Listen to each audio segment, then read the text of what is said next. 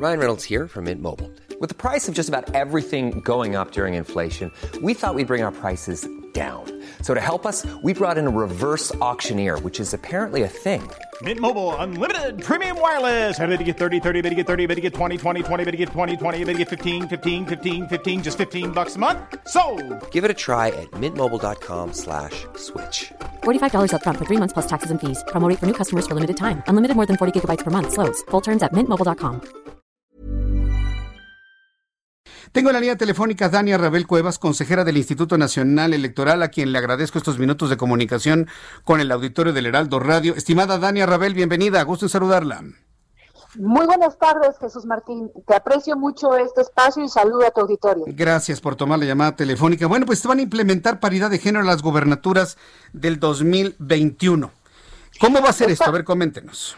Estamos haciendo justamente ese análisis. En breve el Consejo General tendrá que pronunciarse acerca de la emisión de lineamientos o algunos criterios para que se cumpla el principio de paridad en el caso de las gubernaturas.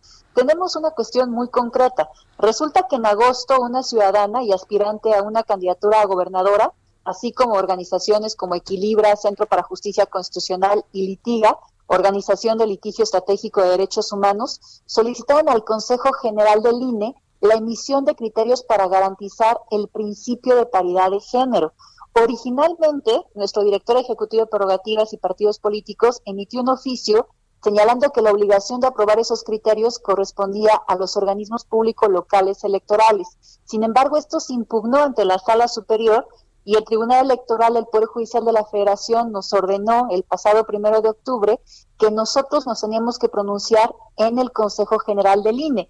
Es decir, vamos a tener que determinar si es nuestra competencia emitir dichos, dichos criterios y en su caso emitir las reglas específicas que se deben de aplicar para que aplique el principio de paridad de género en las gubernaturas. No hay que olvidar que tuvimos una reforma constitucional el año pasado en donde se nos dijo claramente y públicamente que tenía que aplicar el principio de paridad de género absolutamente en todo y desde luego eso debe incluir las gubernaturas. Ahora, eh, eh, yo entiendo toda la importancia de la paridad de género, pero normalmente el talento no va de la mano con la paridad de género puede haber más mujeres talentosas que hombres. ¿Cómo le van a hacer? Van a poner un hombre que no sepa hacer las cosas, nada más porque se necesita la paridad de género y también presento el ejemplo contrario. ¿Cómo le van a hacer ahí? No, por supuesto que no. Esto también va de la mano con la meritocracia. Todas las personas que son postuladas deben de cumplir con una trayectoria política. No hay nadie improvisado, no debe haber nadie improvisado. Justamente este tipo de reglas se crearon para darle oportunidad a las mujeres que están dentro de los partidos políticos, que tienen una trayectoria política, que han trabajado durante muchos años y que por cuestiones de género se les ha excluido de esta posibilidad. Vamos, tenemos hechos que son contundentes, no se les está dando la posibilidad a las mujeres. Desde que se incorporó el principio de paridad de género en la Constitución, el mayor porcentaje de candidatas a las gubernaturas que ha existido es del 22% y eso ocurrió en 2018, cifra que nada más representa 11 candidatas de las 50 candidaturas que tuvimos para renovar nueve gubernaturas. Hemos tenido procesos donde ni siquiera se postulan a las mujeres para ese cargo público. En pocas palabras, también este es un derecho ciudadano porque no se le está dejando muchas veces a la ciudadanía la posibilidad de poder elegir a una mujer para esos cargos públicos. Ahora, ya, ya sé, esta responsabilidad va a ser evidentemente de los partidos políticos, pero el INE de qué manera va a intervenir para hacer pues una evaluación, una calificación o va a ser decisión completamente de los partidos? ¿Cómo va a ser esto? A ver, desde luego que el INE tiene la responsabilidad de emitir reglas o criterios para que los partidos políticos garanticen la paridad de género en la postulación de sus candidaturas a las gubernaturas, que hay que recordar que para 2021 se van a renovar nada más y nada menos que 15 gubernaturas. Entonces, nosotros estableceremos esas reglas para que los partidos políticos las implementen. Y como ocurre también con las candidaturas, por ejemplo, para los congresos locales, para el Congreso de la Unión, pues bueno, tenemos nosotros que revisar que efectivamente se cumplan y hagan postulaciones paritarias y si no, pues entonces no debería de proceder el registro. El principio de género es un principio ya constitucional. Correcto. Bueno, pues Dania Rabel Cuevas, yo en lo personal se lo voy a decir con toda franqueza y no porque defienda al género masculino o al femenino, Yo no estoy de acuerdo en que las decisiones del país tengan que ver con una cuestión de género por encima de una cuestión de talentos, de capacidades. Yo sé que el presidente dice...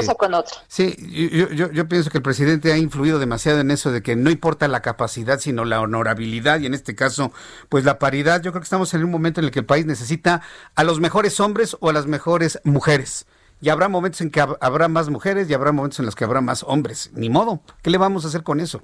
Y eso no debería afectar a ninguno de los dos, ni a hombres ni a mujeres. ¿O usted qué piensa?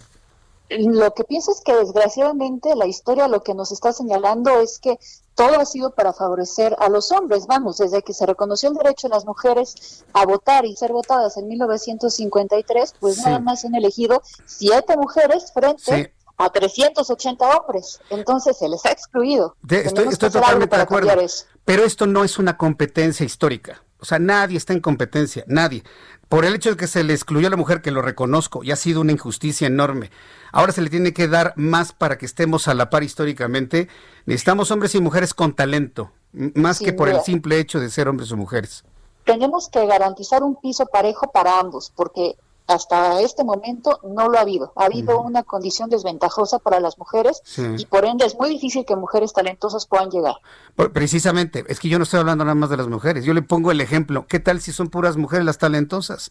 ¿Van a quitar a mujeres talentosas para poner hombres y cumplir con la cuota de género? Ya hay criterios de la sala superior en ese sentido, en donde dice que cuando se trata de algo que puede favorecer al grupo históricamente discriminado, en este caso las mujeres, pues desde luego sí se tiene que tomar en consideración eso. Pero si sucede lo que yo le estoy planteando, que haya más mujeres talentosas, ¿hay que quitar mujeres talentosas para poner hombres?